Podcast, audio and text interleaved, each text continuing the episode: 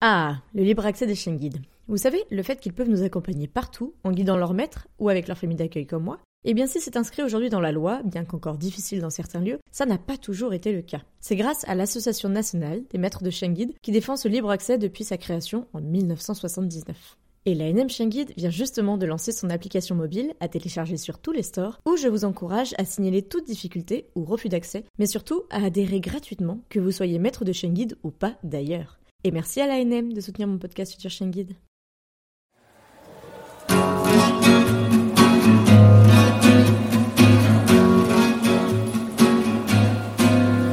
Bienvenue sur le podcast Future Chien Guide, le seul podcast qui va vous parler de chien guide d'aveugle, enregistré aujourd'hui en direct et en public depuis le festival Pod Rennes. C'est un festival de podcast à Rennes qui m'a invité pour l'occasion des 10 ans et c'est une grande première pour moi qui enregistre d'habitude à distance et donc merci. Je m'appelle Estelle, je suis passionnée depuis toujours par les chiens guides d'aveugles et bénévole pour cette cause à Paris depuis des années et persuadée que l'univers des chiens guides d'aveugles mérite d'être mieux connu, je vous partage dans ce podcast les échanges du coup avec mes invités que j'aurais tout à fait pu avoir en face à face autour d'un café, même si aujourd'hui nous sommes côte à côte avec mes invités. Amoureux des chiens, passionnés d'éducation canine ou bénéficiaires et autres curieux comme moi, vous croisez parfois des chiens guides d'aveugles et leur maître en vous demandant Mais comment font-ils pour se déplacer? Dans ces rues toujours plus agitées. Ce podcast est le seul qui vous propose, au fil de rencontres enrichissantes, de décrypter l'univers des chiens guides d'aveugles pour comprendre par qui et comment ils sont éduqués, mais aussi de découvrir leur rôle dans le quotidien de leur maître et les bouleversements à leur arrivée. Ou encore, comment agir quand vous croisez un tel binôme. Pour ce 60e épisode, je vous présente Francis et Wiza, et Moon, donc qui est assis sous la table, leur chien guide de l'école de Paris.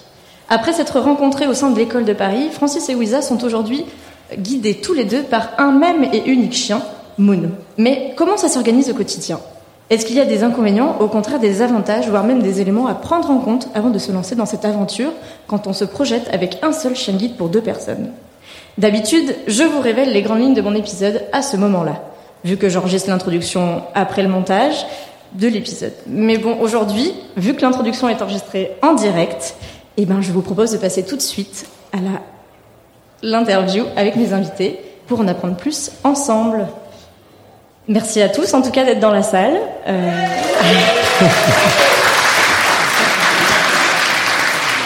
Nous sommes donc en présence de nombreux podcasteurs. Nous sommes aussi en présence d'une de mes invitées que je souhaite remercier, euh, donc Anaïs, que j'ai eu en stage en plus professionnellement du côté des chèvres, qui est donc euh, mon invitée. Euh, écoutez l'épisode 35 si vous voulez en savoir plus sur son parcours avec Mozart, le beau Saint-Pierre qui est à ses pieds. Merci à ses parents aussi. Et puis, je vous présente donc Francis et Wiza, qui vont rapidement se présenter. Et merci à eux d'être à mes côtés. Donc, euh, je suis Wiza, je suis rennaise depuis euh, deux ans et demi. on, a fait, on a fait l'aventure de. Nous, on a été avec ces nombreux Parisiens qui ont euh, migré de Paris à Rennes avec un grand plaisir et en étant très très heureux de vivre ici avec Moon, donc qui nous a accompagnés, qui a découvert Rennes en même temps que nous et qui s'y est très très bien adapté, ma foi. Euh, voilà.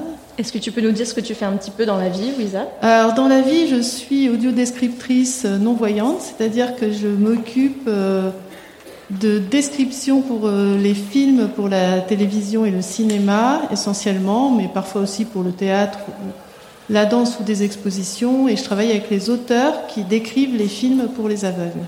Voilà. Donc tu as l'habitude du micro, du casque, c'est ce que tu me disais juste avant. Oui, j'ai aussi euh, dans les années 2000 travaillé à France Inter, donc oui, j'ai l'habitude du micro et du casque. De ton côté, Francis, est-ce que tu peux te présenter rapidement? Oui, bien sûr. Donc euh, je suis à la retraite euh, depuis mes 60 ans. et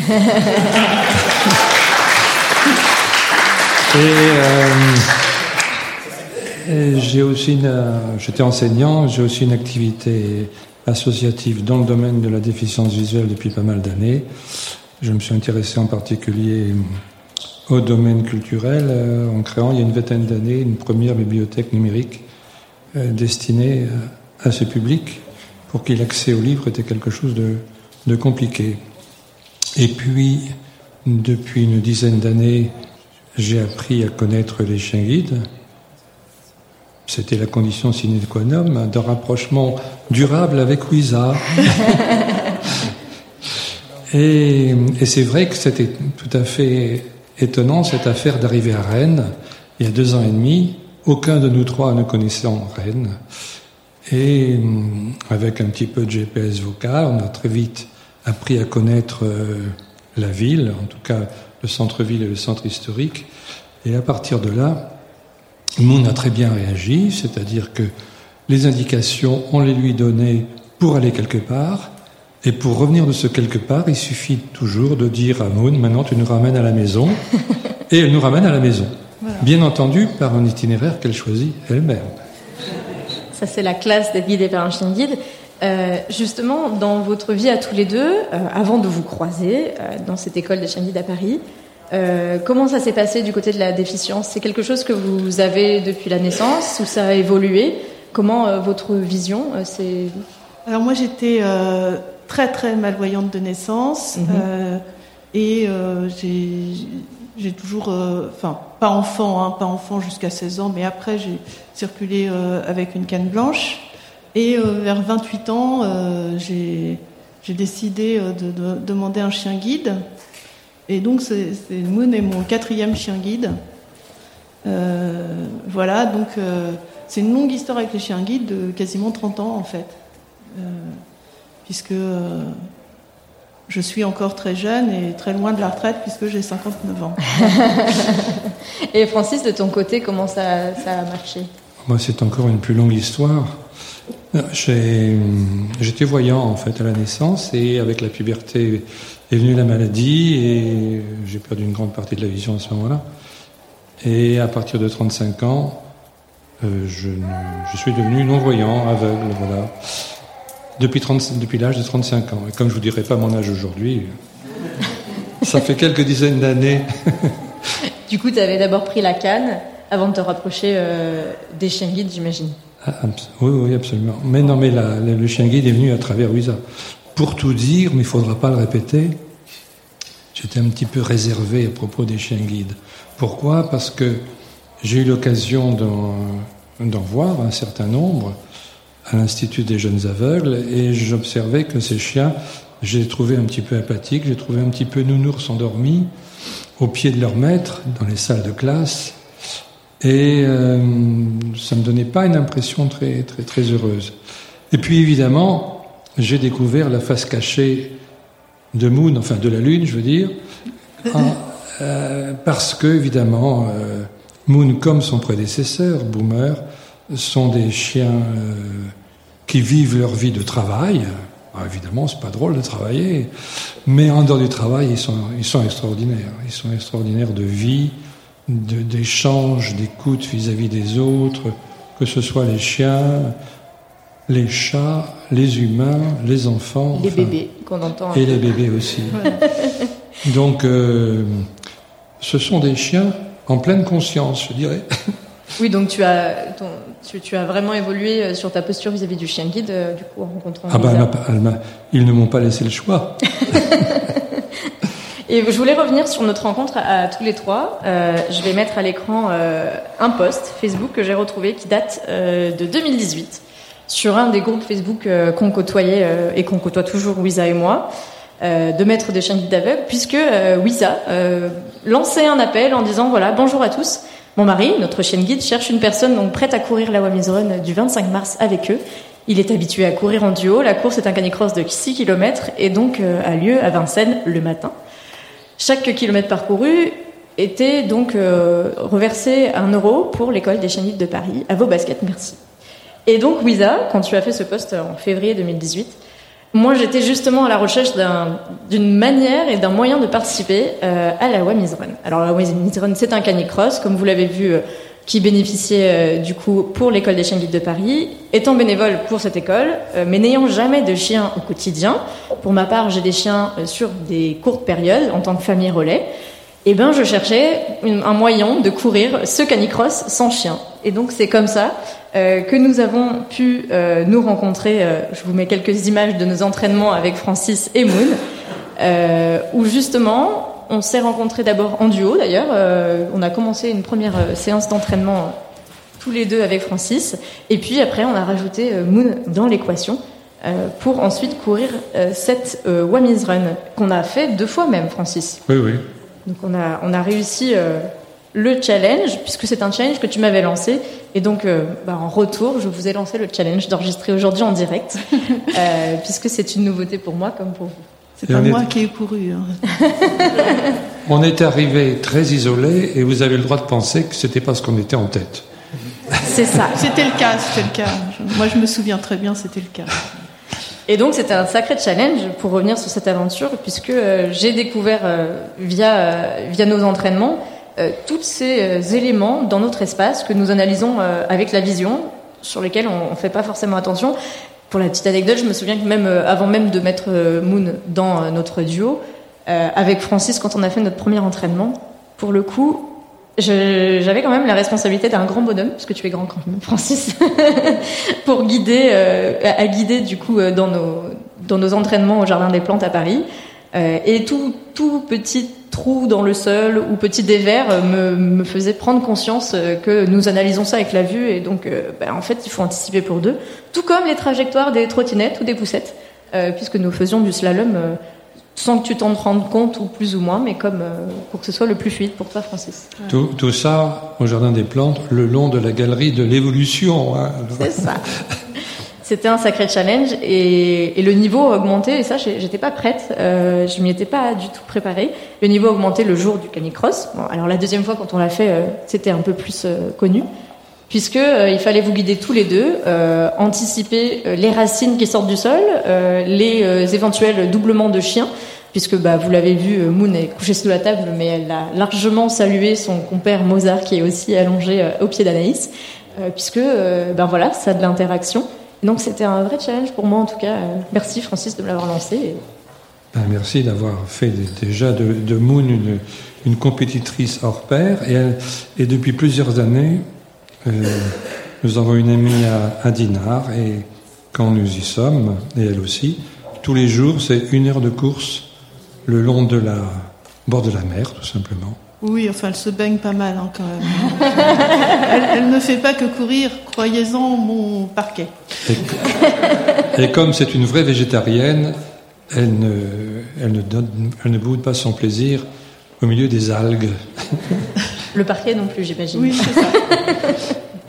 Je voulais revenir sur euh, euh, cette aventure que vous avez décidé d'avoir avec un seul chien guide pour deux, parce que euh, on est au 60e épisode de mon podcast. On a beaucoup parlé avec des bénévoles, euh, que ce soit des familles d'accueil, des familles relais, des familles d'élevage aussi, qui ont euh, au quotidien des mamans et des papas de chiens guides d'aveugles, puisqu'il y a aussi toute la sphère élevage dans cet euh, univers. Et vous, vous vous êtes dit, nous, un, ça suffit. Comment on en arrive à cette décision? D'abord, il y a le calendrier.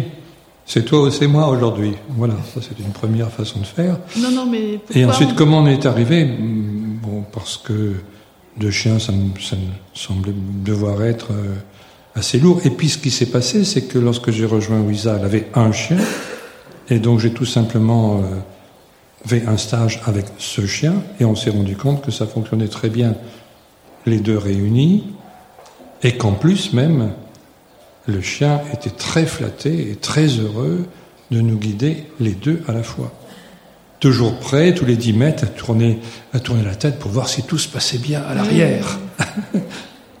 Donc ça se passe très bien et très simplement et très naturellement. Et euh, tout de suite, le chien, c'était Boomer, mais c'est aussi le cas de, de, Moon, a complètement intégré le fait qu'elle guidait non plus une personne, mais deux personnes, avec les volumes, les, les, besoins de faire attention. Euh, voilà. Et concrètement, Wisa, du coup, qui a fait la demande de chien auprès de l'association? Puisque il faut le rappeler euh, pour euh, certains novices dans la salle, et c'est aussi l'objet de, de, cet enregistrement en, public.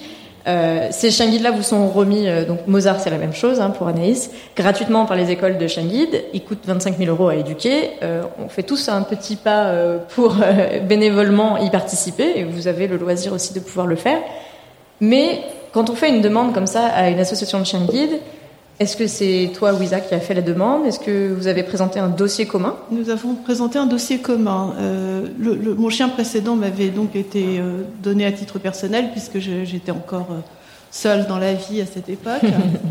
et euh, mais et, et, et, ensuite, Francis et lui se sont adoptés. Et, et l'éducatrice a, a, fait un petit stage à Francis pour qu'il puisse le, le guider. Euh, mais euh, pour, euh, à l'école de Paris, pour Moon, nous avons fait un dossier commun. Et, et, pas du tout lui ou moi, ce qui fait que ça a été aussi pour pour l'école, pour on avait l'impression que ça avait jamais été fait, ce qui me paraît étrange parce que il y a quand même beaucoup d'aveugles qui ont un chien pour deux, me semble-t-il, enfin certains. -hmm un certain nombre, peut-être pas beaucoup, puisqu'il n'y a pas non plus beaucoup d'aveugles qui ont des chiens, donc c'est oui. tout ça est relatif. On est sur 1% de, de voilà. personnes aveugles ou malvoyantes qui sont accompagnées d'un chien guide en France. C'est ça. Mais là, on leur a bien précisé que ça leur faisait un chien à, demi, à mi-tarif. Hein. Quand même. C'est surtout que, en fait, euh, bon, c'est du covoiturage canin. Euh, mais euh, elle nous guide individuellement ou elle nous guide à deux, c'est-à-dire qu'elle ne nous guide pas exclusivement à deux. Euh, c'est celui qui en a le plus besoin au moment T qui, qui prend le chien pour le guider si s'il si, y a quelque chose à faire où le chien est, indispensable. Et, puis quand on sort à deux, eh bien, elle nous guide tous les deux. En général, c'est moi qui conduis quand même parce que je veux pas trop lui laisser le volant. Les hommes, vous savez, au volant. Bon, enfin. c'est pas du tout ça, c'est parce que tu veux pas être derrière moi. Bah non, c'est bien Compte ce que tenu je dis. Des, des modes à l'heure actuelle, c'est très difficile. non, c'est-à-dire qu'il est très grand et euh, quand je suis derrière, je suis derrière. Elle un ne voit plus rien. Je suis derrière voilà, un grand dos là. Euh, j'ai l'impression de, de... donc voilà, c'est donc c'est moi, donc c'est moi qui conduis puisque c'est moi qui conduis le mieux, c'est bien ce que je disais et donc voilà, mais en fait, euh, oui, et, en fait, ça a été toute une discussion avec l'école de chien guide qui a tout de suite été d'accord, mais en même temps, ils ont voulu sélectionner le chien de manière très très rigoureuse, ce qu'on peut pas leur reprocher. Ceci dit, mon chien précédent, qui, qui n'avait pas du tout été choisi pour cette qualité, euh, a immédiatement inclus Francis euh, dans son volume euh, de guidage, c'est-à-dire que si un endroit où on pouvait passer à deux, si on peut pas passer à trois, il y passe pas. Mm. Voilà, c'est assez réflexe quand même chez un chien. Euh, même sans rétro, il arrive à, à savoir euh, où on peut passer ou pas. Et euh, c'est vrai que Boomer, qui était le chien précédent, s'est adapté à ça très très facilement. Donc je pense qu'ils ont quand même souvent une faculté euh, de faire ça très très bien. Mais oui. pour Moon, ça représentait deux fois plus, deux fois, voire trois fois plus d'exercices à l'école avec l'un, avec l'autre et avec le deux. Ouais, en stage, oui. En, en stage, c'était vraiment dur le stage de, de remise. De remise parce que euh, fallait faire, même, même pour nous, parce que fallait que Moon fasse un exercice, par exemple, d'obstacle. Je, je, vous donne un, je sais pas, une, une idée de genre d'exercice qu'on peut faire. Hein, mm -hmm. Ça dure des journées entières. Où, euh, par exemple, on est sur un quai de gare, il y a le trou du quai, il faut que s'avancer vers le quai, il faut que le chien se couche devant soi pour euh, pas qu'on tombe dans le quai. Et donc ça, c'est avec moi 15 fois, avec Francis 15 fois, avec nous deux 15 fois. Euh, je crois qu'au bout du compte, elle avait bien compris qu'il fallait qu'elle se couche pour qu'on tombe pas dans le quai. Et je pense qu'elle l'aurait compris plus vite. Euh, enfin, elle l'avait déjà compris en fait. Mais mmh. c'est vrai que nous, on a trouvé ça un peu... Euh, bah, c'était lourd. Hein. Ah ouais, c'était ouais, lourd. lourd. très lourd. Et pour rappeler justement par rapport à ce que tu disais sur euh, il fallait trouver le bon chien pour euh, votre profil, c'est que en fait dans la construction des, des binômes euh, humain chien guide, souvent ce qu'on fait c'est pas, je le dis souvent sur le podcast, c'est pas le premier euh, dossier en attente qui va avec le dernier chien certifié. Euh, on, on, essaye vraiment de créer des binômes qui se conviennent. Alors, il y a des choses euh, très pratico-pratiques qu'on oublie. Euh, déjà, il y a la hauteur au garrot du chien et la grandeur, comme tu le disais, Wiza, de, de la personne. Si on a un chien, alors c'est tous à peu près des labradors, des golden retrievers, des croisements des deux, des bergers allemands, des bergers blancs suisses, qui sont des bergers allemands tout blancs, ou des beaux Saint-Pierre, comme on le voit du côté de la fondation Frédéric Gaillan, comme Mozart qui est dans la salle C'est des chiens qui sont très grands parce qu'on a besoin d'avoir un harnais de guidage sur leur dos. Alors c'est pas du, c'est pas de la traction. Hein. Euh, tu disais que c'était du covoiturage, mais euh, c'est, pas. Euh, non non, il n'y a pas de moteur. Moon ne vous tracte pas. Non. Elle vous guide. C'est vraiment juste une tension simple entre vous qui vous permet de, de repérer euh, bah, ces mouvements tout simplement. Oui, en fait, le harnais sert à ça. Le harnais sert à sentir euh, les mouvements de ses épaules, de savoir si elle monte ou si elle descend une marche, si elle tourne, si elle va plutôt vers la droite ou vers la gauche, et surtout. Euh, euh, ce qui compte aussi beaucoup dans, la, dans, dans le choix du chien, indépendamment de, mhm. de, sa beauté absolue, puisque c'est évidemment notre chienne qui est la plus jolie, hein.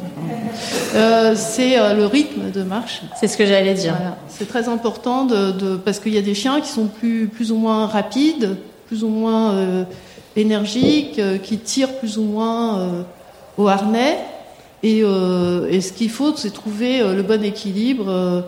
Et c'est vrai que quand on est deux personnes, par exemple, moi j'ai eu auparavant un berger australien qui est un petit chien.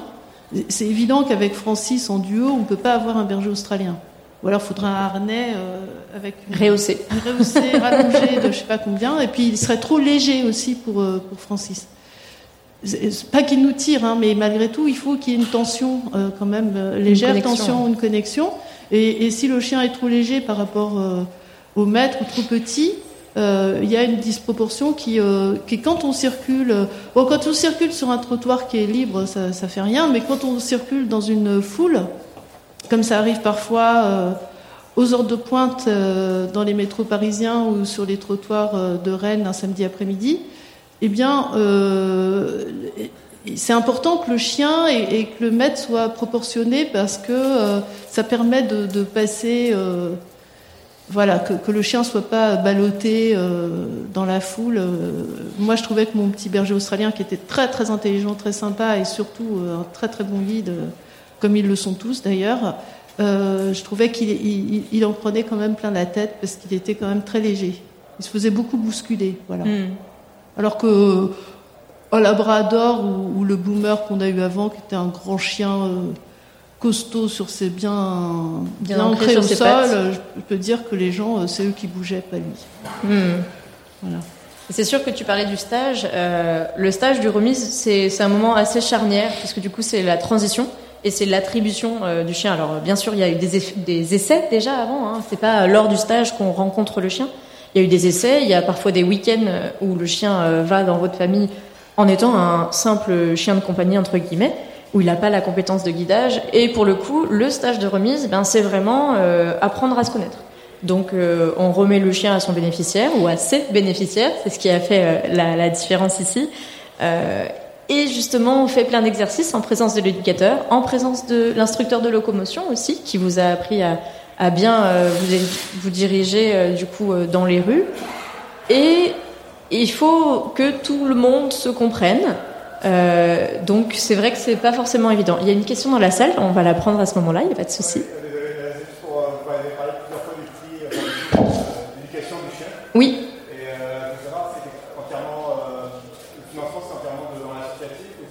Oui. Alors, il y a, on, va, on passera sur une phase, de questions juste après, mais euh, il n'y a pas de souci, je ne l'ai pas précisé et c'est normal.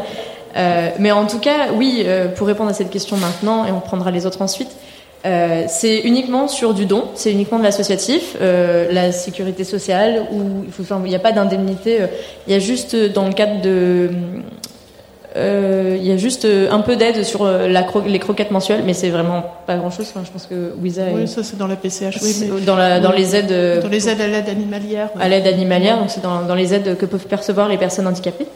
Euh, sinon, non, c'est 25 000 euros. Alors, euh, ça paraît énorme, et on se dit qu'est-ce qui fait le prix? Euh, bah déjà, il y a le chiot, hein, qui même s'il est élevé au sein de l'école de guide, ça a un coût.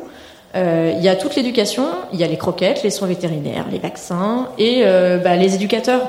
Donc moi je ne suis pas éducatrice, je suis bénévole pour les guides, donc moi je donne de mon temps euh, et parfois de mon argent aussi. Mais dans le cadre de bénévolat, euh, du coup j'accueille le chien. Par contre, les éducateurs qui ont fait la remise euh, au sein de l'association à Paris sont des salariés de cette association. Et du coup, pour avoir un petit euh, aperçu, les éducateurs ils éduquent pendant six mois seulement trois chiens guides un éducateur, six mois, trois chiens guides. Donc en gros, ça fait six chiens guides par an. Euh, et ben voilà, vous essayez d'estimer un, un, salarié. Euh, donc ça fait un petit peu de coût, en plus de tous les frais annexes qui peuvent être aussi l'accueil des personnes dans les stages de remise. Wisa, je te laisse compléter si tu Oui, il y, a il y a tout ce qui est euh, tout, tout, toute l'infrastructure de l'école avec euh, les chenilles, les, les, la nourriture, parce que les chiens sont quand même sont souvent le plus souvent dans des familles relais ou des familles d'accueil, mais ils sont aussi à l'école et on s'en occupe à l'école. J'imagine qu'il y a des frais de vétérinaire également, des frais administratifs. Enfin bon, c'est tout un ensemble qui fait que le chien, le coût d'un chien à la fin, c'est 25 000 euros. Mais c'est global. Hein. Oui. Je veux dire que c'est pas. Euh, euh, il y a peut-être des chiens qui reviennent plus cher parce qu'ils sont plus à l'école et d'autres qui reviennent moins cher. Enfin, c'est tout ça. Oui, c'est une grande moyenne hein, parmi et, tous les frais. Quant, quant, aux gens qui peuvent donner, il peut y avoir un, un, un don entre guillemets d'un conseil général ou d'une mairie quand, on dit qu'il n'y a pas d'aide de l'État, euh, ça peut être aussi des, des, Rotary Club ou des Lions Club.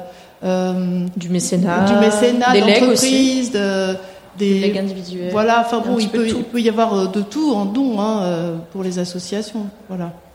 Mais, mais en effet, c'est gratuit pour la personne déficiente visuelle à qui on n'interdit pas du tout de faire un don à l'école. On incite un petit peu des fois. Après, dans votre histoire, là, je me demandais justement si euh, il y avait des avantages, vous y voyez des avantages ou des inconvénients à avoir un chien guide pour deux. Parce que, comme tu disais, il n'y a pas beaucoup, Isa, de personnes euh, euh déficientes visuelles euh, qui font vraiment la démarche à deux. Parfois, en fait, ce qui se passe, c'est qu'il y en a un qui a un chien guide et l'autre vient se greffer, mais le chien guide n'a pas forcément été éduqué et prévu pour deux. Pour vous, au quotidien, Francis Wiza, est-ce qu'il y a des avantages, des inconvénients? Oh, des avantages, euh, ils font, ils font pas de bruit quand ils jouent dans la maison. Hein. non, euh, la vraie question que nous nous sommes posée, c'est au moment du départ à la retraite, hmm. est-ce qu'on garde le chien qui part à la retraite avec un nouveau chien hmm. Voilà. Ça, c'est une question que nous n'avons toujours pas résolue. En tout cas, on l'a pour euh, Boomer, on l'a résolu puisqu'on l'a mis à la retraite chez quelqu'un. Mais ce que, non, les avantages. Pourquoi on n'a pas de chien pour euh, pour deux? Euh, bah, D'abord parce que euh, c'est plus dans, dans, des choses de logistique. C'est pas euh, tellement euh, parce que bon, deux chiens, on a la chance d'être bien logé, enfin d'avoir un, bel appartement. Et, donc il pourrait y avoir deux chiens sans que ça pose de vrais, problèmes. En revanche, prendre le TGV, nous on n'utilise que les transports en commun. Donc ça veut dire que dans le bus, dans le TGV, euh, tout ça, avoir deux chiens, déjà un chien, euh, il faut déjà euh, bien se défendre pour que personne ne râle. Je vous parle pas de prendre un taxi, on serait avec deux chiens.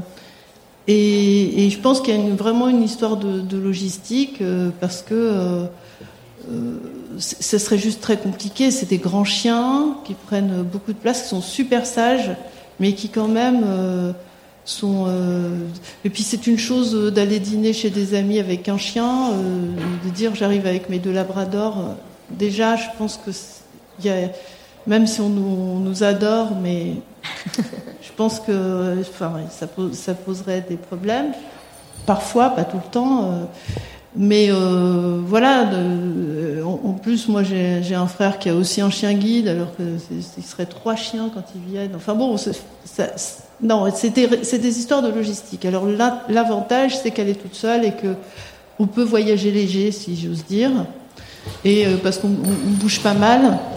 Après, euh, bah, l'inconvénient, c'est que bah, quand il y en a un qui l'a, euh, l'autre l'a pas. Mais en même temps, on est quand même très autonome. Quand tu parlais tout à l'heure de, locomotion, nous, on n'a pas eu de formation à locomotion à l'école parce que euh, on est des aveugles professionnels, très vieux. Et donc, ça fait longtemps qu'on circule et à chien et à canne sans avoir besoin d'aide particulière, sauf il y a eu un quelqu'un de la locomotion qui est venu quand on est euh, quelques mois après qu'on soit arrivé à Rennes pour, pour nous donner quelques repères dans la ville. Hmm. Mais euh, c'est tout. Sinon, pas, pas pour apprendre à circuler avec le chien ou avec la canne. Et, on n'a pas eu ça à, l'école de Paris. On a eu juste les éducateurs. Et puis Moon, elle est seule et pas seule, parce que c'est tous les jours la, balade sur la plage, et donc on joue avec les copains. Et oui. oui, Les copains qu'on connaît depuis des années, donc ça se retrouve, ça joue, etc. sachant qu'elle est en général évidemment la seule à être chien guide. Oui. Quand un chien guide rencontre un autre chien guide, ils se, ils se reconnaissent, ils, ils, échangent entre eux. Ah ouais. À mon avis, ils parlent de leur maître, mais moi je préfère pas savoir ce qu'ils se disent. Alors on a vu hein, Momo et euh, Mozart et, et, Moon se sont rencontrés. Momo et Mo, du coup, Momo, se sont rencontrés. Ils ont fait du truffe à truffe et on veut pas savoir ce qu'ils se sont dit. Ah hein. non, non, non. On, on, se garde bien de savoir. Je me demandais, j'avais une autre question aussi avant de laisser la, la parole à la salle. Euh, Francis, toi qui n'étais pas euh, habitué à avoir des chiens guides, est-ce qu'il y a quelque chose que tu as appris ou tu as découvert dans, cette nouvelle aventure, alors avec Wiza, avec Moon, euh, sur tout cet univers des, des chiens guides d'aveugles J'ai appris que je suis incapable de parler de l'intelligence des chiens, parce que, et en particulier des chiens guides, parce qu'on est toujours surpris, on est toujours étonné. J'ai même hésité qu'elle soit là en ce moment en train de nous écouter, parce que comprennent toujours plus que ce qu'on imagine. Et en général, elle anticipe toujours sur les, voilà, sur les sorties, etc. Donc, euh, c'est très euh, déroutant parfois.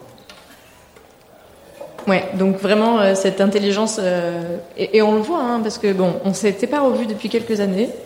Et hier, nous avons pris l'apéro avant cet enregistrement. Ouais, il ouais, faut bien se remonter le moral. Exactement. Et je suis rentrée dans l'appartement. Je pense que j'ai demandé à Francis et Wiza est-ce que euh, Moon fait autant la fête à tout le monde? Parce que c'était pas, c'était des bons là. Je pense qu'on était sur euh, où est le harnais de Canicross euh, Quand est-ce qu'on va courir? Oui, oui. Elle a, de la mémoire. Oui. Ouais. Mais euh, c'est au-delà de ça parfois, hein, c'est-à-dire que, enfin, moi c'est mon quatrième chien guide et ce que j'ai remarqué, c'est que comme ils sont beaucoup en contact euh, des humains en permanence finalement, euh, parce qu'on est quand même, ils sont rarement seuls. Mm. ils restent pas à la maison tout seuls à attendre que, la fin du travail. Si on travaille et qu'on a un chien guide et qu'on est, ben, on l'emmène au, au, boulot. moi j'ai des chiens qui ont fait des tournées théâtrales, qui ont fait on lui disait va dans ta loge, hop, il allait euh, direct dans la loge. Ils savent euh, tout ça. Mais le, truc, c'est que ils ont, euh, ils ont une espèce de, ils finissent par comprendre ce qu'on leur dit. Enfin, on a, vraiment ce sentiment, hein, sans, que ce soit, enfin, sur. sans doute on surinterprète et on machin, mais quand même, c'est assez étonnant c'est assez étonnant ce qu'on peut. Euh, ce qu'on ce qu'on peut. Euh, enfin, moi, j'ai pris des chiens. Des fois, j'allais à des endroits où j'avais pas envie d'aller, et le chien, euh, il, il, me posait, il, il, me posait plusieurs fois la question. C'est-à-dire, il se retournait vers moi, l'air de dire Est-ce que tu es sûr que tu veux y aller? Parce que ça se sent. il savait que je, je vraiment, c'était une galère pour moi d'aller là. Et c'est vraiment très impressionnant quand les chiens se mettent à, à interagir de cette manière, à, à à se poser les mêmes questions que vous et euh, voilà, c'est très très étrange. Merci en tout cas, euh, Wiza. Est-ce qu'il y a des questions dans la salle? C'est à vous. Alors, on va prendre devant pour commencer.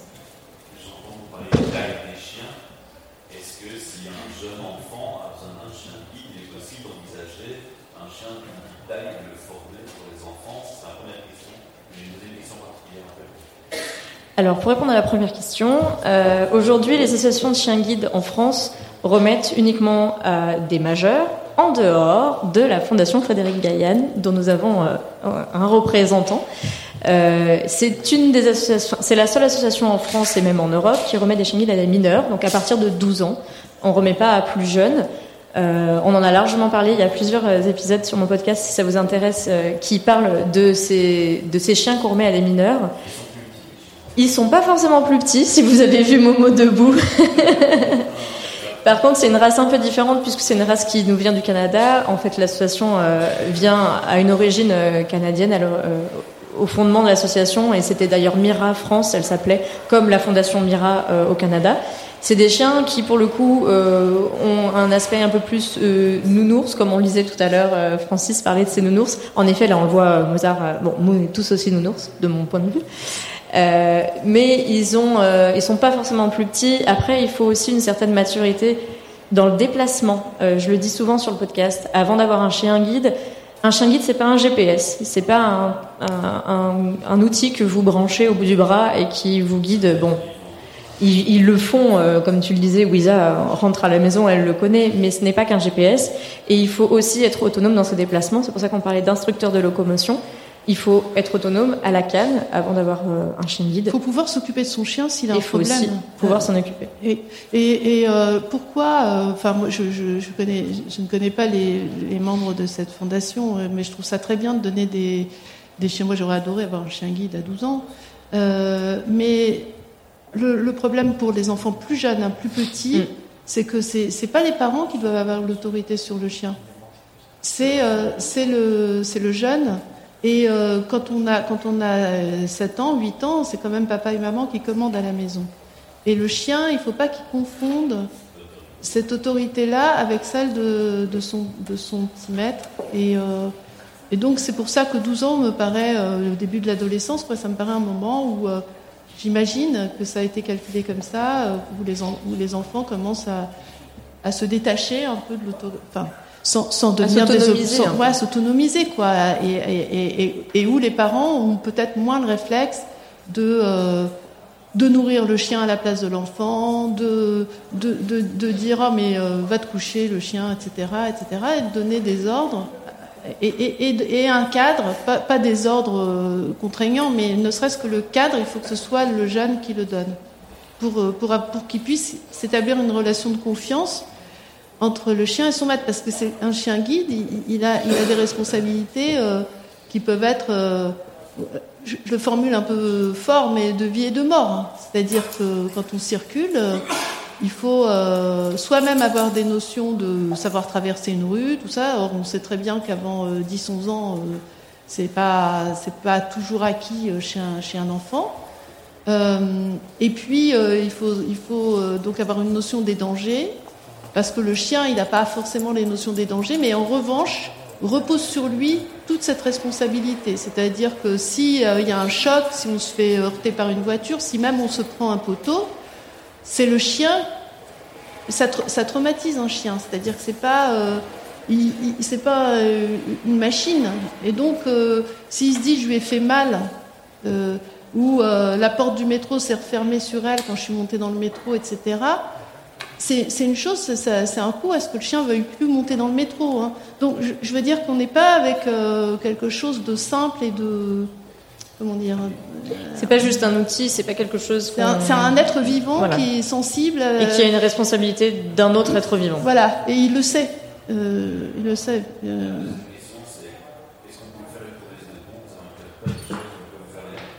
Alors, du coup, euh, moi en tant que tel. oui, alors. Le plus simple, c'est euh, de, donner directement alors aux associations en France ou directement à la fédération des associations qui s'appelle la FFAC et qui soutient ce podcast. Euh, la Fédération française des associations de chiens guides, toujours très difficile à dire au micro. Euh, et donc, vous pouvez tout à fait faire un don sur la FFAC, un don régulier, un don FFAC, Fédération française des associations de chiens guides. C'est horrible à dire. Je vous assure que j'enregistre, je crois que je le dis plusieurs fois à chaque et j'articule. Euh, et sinon, euh, c'est vrai que voilà, vous pouvez euh, largement euh, donner de votre temps, si vous en avez aussi, en contactant l'association la plus proche. Alors, voilà. Et en Belgique, vous avez aussi des associations. Il n'y a, y a, pas de dans le monde. Enfin, moi, en tout cas, j'essaie d'entretenir cet esprit qu'il n'y a pas de concurrence entre les différentes associations. Je vous ai dit, il y a 1% des déficients visuels qui qui ont un chien guide en France. Alors certains n'en veulent pas, hein. vous pouvez écouter l'épisode 40 sur ce sujet-là avec euh, la grande Laetitia Bernard qui est aussi à France Inter, mm. euh, qui est déficiente visuelle et qui n'a pas de chien guide. On a osé faire cet épisode-là euh, dans le podcast sur les chiens guides, sans chien guide. parce que c'est aussi une volonté, il faut aussi se dire, et, je, le, je, le, dis souvent dans, mes, dans les échanges que j'ai, que c'est pas un, un, aveugle, un chien guide. Enfin, une personne a le droit de ne pas vouloir de chien guide, contrairement à ce qu'on peut nous, voyants, se dire, bah non, mais la meilleure chose pour toi, c'est un chien guide. Oui et non. Il bah, faut aimer les chiens déjà. Enfin, je veux dire, il faut avoir envie d'une relation à un chien. Euh, faut pas détester les poils. Euh, faut. Euh, non mais c'est une blague. Non mais c'est vrai. C'est quand même vrai. Euh, faut pas être allergique. Euh, et puis il faut, faut faut avoir le temps, ce que peut-être Laetitia n'a pas. Je, je, je, la connais pas personnellement, mais il faut avoir le temps de s'en occuper. C'est-à-dire que même quand on travaille, il faut pouvoir avoir des plages de temps où on est prêt à, à consacrer ce temps à, à, lâcher le chien, à lui à le détendre.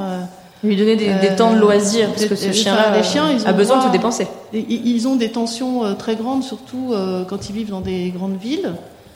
Euh, il y a du bruit, il y a, y a, les transports, il y a les, les, dangers.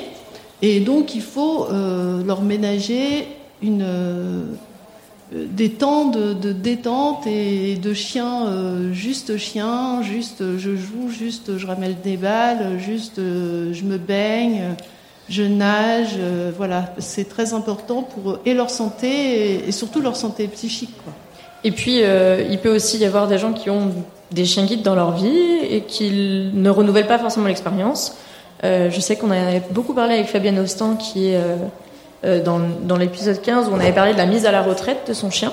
Euh, on en a parlé de cette question de la retraite. On va pas la traiter ici, sinon je pense qu'il n'y aura pas d'épisode euh, après, après notre enregistrement.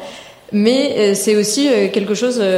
voilà, le chien guide, c'est une aventure qu'on peut avoir sur 10 ans et euh, c'est pas parce qu'on a eu un chien guide une fois dans sa vie qu'on peut aussi euh, qu'on en a forcément pour toute sa vie. C'est un choix et il y a certains moments dans la vie où le déficient visuel a pris plus de confiance, a d'autres projets. Euh, dans le cas de, de Fabienne, elle, déménage dans une, sûrement dans une île. Elle veut pas forcément euh, dans les dom-toms assumer un chien tout de suite. Enfin voilà, il y a vraiment beaucoup de questions dans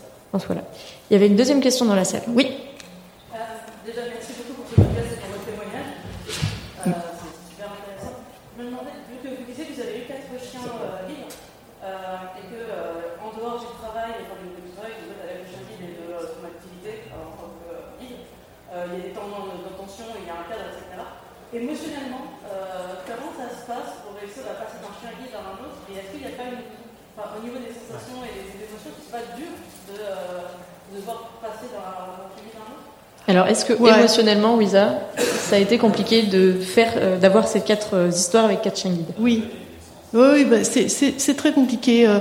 Alors, j'ai eu de la chance, mon premier chien guide, euh, il est, à la, il est parti à la retraite, parce que les, on met les chiens à la retraite vers 10 ans. Euh, parce qu'ils en ont marre de bosser, qu'on le sent. Euh, de toute façon, ils le disent, hein, ça va, c'est bon, j'ai plus envie de travailler. J'ai envie de faire pipi sur tout ce qui bouge. Euh, j'ai plus du tout envie euh, de travailler. Ils savent très bien l'exprimer. Bon, la chance que j'ai eue, euh, j'étais encore jeune à l'époque, et c'est que c'est mes parents qui ont, pris à la retraite mon premier chien guide. Ce qui fait que j'ai eu le deuxième, mais comme je voyais toujours le premier régulièrement, ça s'est émotionnellement plutôt bien passé. Si, bon, le, si, si ce n'est le, le, deuil quand il est, quand il est mort, mais ce qui est le, le lot commun, malheureusement, les chiens ça vit pas assez longtemps, c'est comme ça, et on est obligé d'assumer ces deuils qui sont pas toujours simples. quand j'ai eu mon à la fin de mon deuxième chien guide, euh, quand il a fallu le mettre à la retraite, en plus il avait de l'arthrose, il boitait. Enfin, je ne pouvais pas laisser bosser un, un chien comme ça, euh, que j'adorais. Ça, ça a été difficile et j'ai demandé justement, j'ai fait une pause moi. Pendant mmh. euh, un an et demi, j'ai pas pris de chien guide. J'ai dit, je peux pas en reprendre un maintenant. Euh, on lui a trouvé une famille, euh, enfin une dame chez qui il était super bien euh, qu'il a tout de suite adopté. Et, euh, et donc j'étais contente pour lui, mais vraiment, euh, moi, je me sentais pas de, de prendre un, chien guide tout de suite. Et comme j'étais dans, une petite école de chien guide très où l'éducatrice, on se connaissait bien, puis elle était très réceptive. Alors le jour où j'ai dit, bah, j'en prendrais bien un, j'en ai, eu un très très rapidement, le, troisième. Et lui, ça a été aussi compliqué de s'en séparer. En plus, bah, là, Francis a vécu ça aussi. En, plus, les chiens, ils savent hein, qu'ils partent à la retraite. Euh, je ne sais pas comment. Euh, voilà, c'est ce que je disais. Euh, mon premier chien guide, quand il est parti à la retraite, j'étais allée en week-end chez mes parents. J'avais dit, bah, je vais le laisser, puis, comme l'autre arrive la semaine prochaine, voilà. quand je suis partie, j'ai mis mes chaussures, j'ai mis mon manteau pour partir, et bien mon chien est resté couché sur le canapé à côté de mon père. Et il n'a pas demandé à venir avec moi, ce qu'il ne faisait jamais. Hein. Si je partais, il partait, il savait. Et ben là, il savait qu'il partait pas. Je ne sais pas comment il l'a su, mais il le savait. Euh, après, euh, le, troisième chien guide, euh, la famille chez qui on l'a mis, nous avait invité à, déjeuner. Mon chien était les deux pattes autour de ma cheville. C'est-à-dire, il, il le faisait jamais. Il, avait entouré ses deux pattes autour de ma cheville et il était, il est resté collé à moi pendant tout le temps où on a déjeuné. Et après, on l'a plus jamais revu parce que cette famille euh, a pas été loyale dans ça. On va. Donc ça, ça a été très très dur comme séparation. Euh, nous adorions ce chien euh, et maintenant il est mort et voilà. Et, euh, et puis Moon, eh bien écoutez, on n'a pas envie trop d'y penser. Malgré tout, il y a quelqu'un qui, voudrait la prendre à la retraite. On verra ce qu'il en sera. Et, normalement, c'est une voisine, alors euh, elle devrait, il pas être loin. On essaye de gérer comme ça, avec, en essayant de, de continuer à voir le chien et euh, de le présenter au chien suivant. Et en fait, euh, les chiens, ça les dérange pas. euh, ils, sont très contents qu'il y ait une succession, je crois. Mon, premier chien guide, ma mère m'avait dit Oh, mais sors avec ton chien. Il s'appelait Sabir, le premier. Mais il, il doit être malheureux que tu sortes toujours avec l'autre. Tu, de- tu devrais euh, peut-être euh, voir peut-être qu'il a envie de sortir avec toi. Alors euh, je dis ok. Donc je lui mets le harnais, je lui mets la laisse, euh, tout ça, pas de problème. Il m'accompagne, il me guide jusqu'au portail de, de la maison. Et puis là, ben, il a plus jamais voulu avancer. Je dis non mais attends, ça va pas. Il y a un successeur. Moi, je ne suis plus là pour guider. Et euh, je t'aime, mais va te promener, je te suis. voilà. Ouais, les chiens font savoir en général. Et puis, euh, ce que tu témoignes, Wiza, euh, c'est vraiment très personnel. Il y a des déficients visuels, on en a beaucoup parlé sur le podcast. Cette question de la retraite et, de l'émotion, elle est vraiment vécue de manière très différente. Et on peut aussi euh, parler par rapport aux, familles d'accueil, même si elles accueillent le, chiot euh, de ses deux mois à de ses un an. Donc, euh, elles vivent la plus grosse évolution euh, en termes d'éducation avec le chien, puisqu'il arrive, il a 2, deux, 3, 4 mois. Il repart, il a un an, un an et demi. Euh, mais il y a vraiment des personnes qui, pour le coup, souhaitent prendre du recul. Il y a des gens qui renouvellent pas l'expérience parce que c'est très difficile. Hein. Euh, Je le dis souvent, on va le faire ce t-shirt. Oui, je vais pleurer quand il va partir. Oui. Euh, et c'est sûr que il y en a qui vont enchaîner à l'inverse. C'est, je pense qu'on pourrait faire le parallèle, et ça me fait penser à ma, à ma collègue podcasteuse Solène de Friendship, de, de toutes ces amitiés qu'on peut avoir dans notre vie, euh, puisque c'est, une vraie relation qu'on a avec ces chiens-là. Euh, bon, si ce n'est qu'ils nous parlent euh, sans qu'on les comprenne, ou euh, plutôt on, on les comprend un peu trop bien des fois. Mais c'est vraiment une question très personnelle de voilà comment on peut gérer ça et au niveau des, des maîtres comme des bénévoles. euh, Il y a des gens qui préfèrent voilà euh, enchaîner, combler, euh, comme on pourrait le faire nous humains, avoir de nouveaux amis, de nouvelles personnes dans notre vie. Euh, et puis d'autres qui justement préfèrent prendre du recul, digérer et renouveler ou pas l'expérience. Ça, dépend des moments de la vie aussi. Et ça dépend beaucoup des moments de la vie. Oui. C'est pas c'est pas tout à fait euh, égal de Ça toute dépend, façon. oui, ça dépend vraiment de beaucoup de choses et, euh, et, même de la relation qu'on a eue à ce chien. Parce Aussi. Que, parce que de ce qu'on a vécu avec lui. voilà, toutes les relations. enfin, on adore nos chiens. moi, j'ai j'ai adoré mes, mes quatre chiens, mais c'est comme avec les gens. C'est pas le, pas le même amour. Pas- je dirais pas plus ni moins, mais c'est différent. La relation, elle n'est pas la même. Euh, avec avec euh, tous les animaux, euh, il y a des sensibilités, il y a des choses qui vous rapprochent plus. euh, c'est très très, euh, enfin c'est complexe, hein, vraiment. Est-ce que il y a d'autres questions? Je vois que le temps file dans la salle. Oui?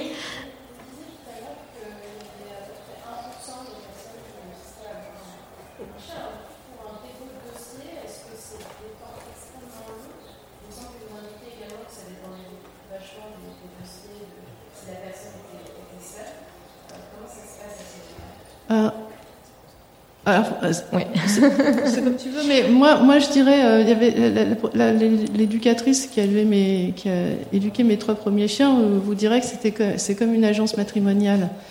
C'est-à-dire que, euh, par exemple, Moon, on l'a attendu un an et demi parce que on allait, on arrivait dans une nouvelle école et puis parce que, euh, je sais pas, ils avaient du retard et parce qu'ils voulaient trouver un chien euh, exceptionnel, certes elle l'est, pour nous deux. On avait fait une demande particulière, donc il a fallu qu'ils fassent des recherches particulières ou des exigences particulières. Après, on peut avoir très rapidement un chien parce que ça colle, c'est-à-dire que euh, c'est le, on considère euh, que c'est le bon chien pour vous, euh, que, c'est la, bonne vitesse de marche, que c'est un chien, euh, vous faites tout le temps des trajets différents. Ah ben, c'est justement un chien qui aime faire des trajets différents. Euh, c'est pas un chien routinier, euh, c'est un chien qui aime, euh, que ça dérange pas de vivre en ville. C'est un chien. Il y a plein de critères très très différents. Et c'est un chien qui aime bien les chats et vous avez un chat. C'est un chat. euh, moi, je- moi, j'ai- on n'a pas de chat nous, mais je veux dire par là que c'est un chat qui adore les enfants et on a trois enfants, trois petits à la maison. Euh, Donc il y a, il y a plein de critères qui font qu'on peut vous vous vous mettre en binôme, vous attribuer, vous mettre en binôme avec ce chien. Euh, et donc, s'il y a ce chien juste au moment, euh, juste si, trois mois après que vous ayez fait la demande, euh, si ce chien existe et qu'il est là et qu'il n'est pas fait pour une vieille personne plan-plan et que vous, vous êtes hyperactif ou que vous courez et que le chien aime, courir, etc., eh ben c'est c'est plus vous qui allez la voir que la personne qui va juste à la boulangerie, à la pharmacie. euh, et, et, C'est euh, c'est vraiment une question de, de matching Pardon. en fait. C'est vraiment une question de matching entre les, les demandes. Et des fois aussi, euh, quand la demande arrive au- auprès de l'association, le bénéficiaire a aussi du chemin à faire. Euh, parce que là, tu disais, vous êtes des expérimentés, euh, vous n'avez pas eu besoin de progresser euh, du point de vue du guidage, etc. Et parfois, il se peut que euh, aussi les bénéficiaires, quand ils posent leur dossier, il y ait euh, des choses à voir dans leur vie de monde, dans leur quotidien, à se poser, euh, et puis que parallèlement, le chien qu'on identifie vraiment pour cette personne est, est en cours de finalisation d'éducation. Donc c'est en, en général c'est quand même long. Euh, on est entre un et deux ans, mais ça peut être trois mois comme trois ans. Et c'est ça qui est compliqué à vivre aussi, et notamment dans le cas de renouvellement. Euh, ce passage euh, obligatoire pour certains à la canne, que certains choisissent et que certains euh, subissent, j'ai envie de dire. Je suis désolée, je vais devoir couper un petit peu si on veut laisser la place euh, au bestiaire des besties qui euh, intervient juste après. Euh, elles sont là et elles ont parlé de mon podcast dans le leur ou sur Podcastorama. En tout cas, je leur fais merci un, un petit clin d'œil. Je voulais lancer du coup la conclusion de ce podcast, vous dire merci. Euh, et puis surtout, je voulais euh, vous remercier parce que c'était mon premier enregistrement en public. Euh, merci d'avoir été là. Merci à Anaïs. En tout cas, j'espère que c'est la fin de cet épisode et que vous, il vous a plu. Je voulais remercier Francis et Wiza d'avoir relevé ce challenge, d'enregistrer en direct avec moi devant vous, ce super public. Et parmi eux, merci à Anaïs et son chien guide Mozart, vraiment, d'avoir fait le déplacement. Ils ont été mes invités dans l'épisode 35, comme je vous le disais, et mes stagiaires du côté pro avec les éleveurs de chèvres. Euh, Longue vie à toi, Anaïs, et aux éleveurs de chèvres. Pour compléter votre écoute, vous pourrez retrouver euh, des photos de Francis, Wiza et de Moon sur futurchienguide.fr et très bientôt la transcription intégrale de cet épisode. On essaye de le faire à chaque fois, c'est un gros boulot. Merci. Et n'oubliez pas de vous inscrire également à la newsletter mensuelle qui est envoyée chaque fin de mois ou début du mois selon euh, les siestes et les sommeils de mon petit garçon. Euh, pour ne rien manquer, du coup, vous trouverez le lien dans la description de l'épisode. Et je vous dis à très bientôt pour un prochain épisode sur l'univers méconnu des chiens guides d'aveugle. Merci Estelle.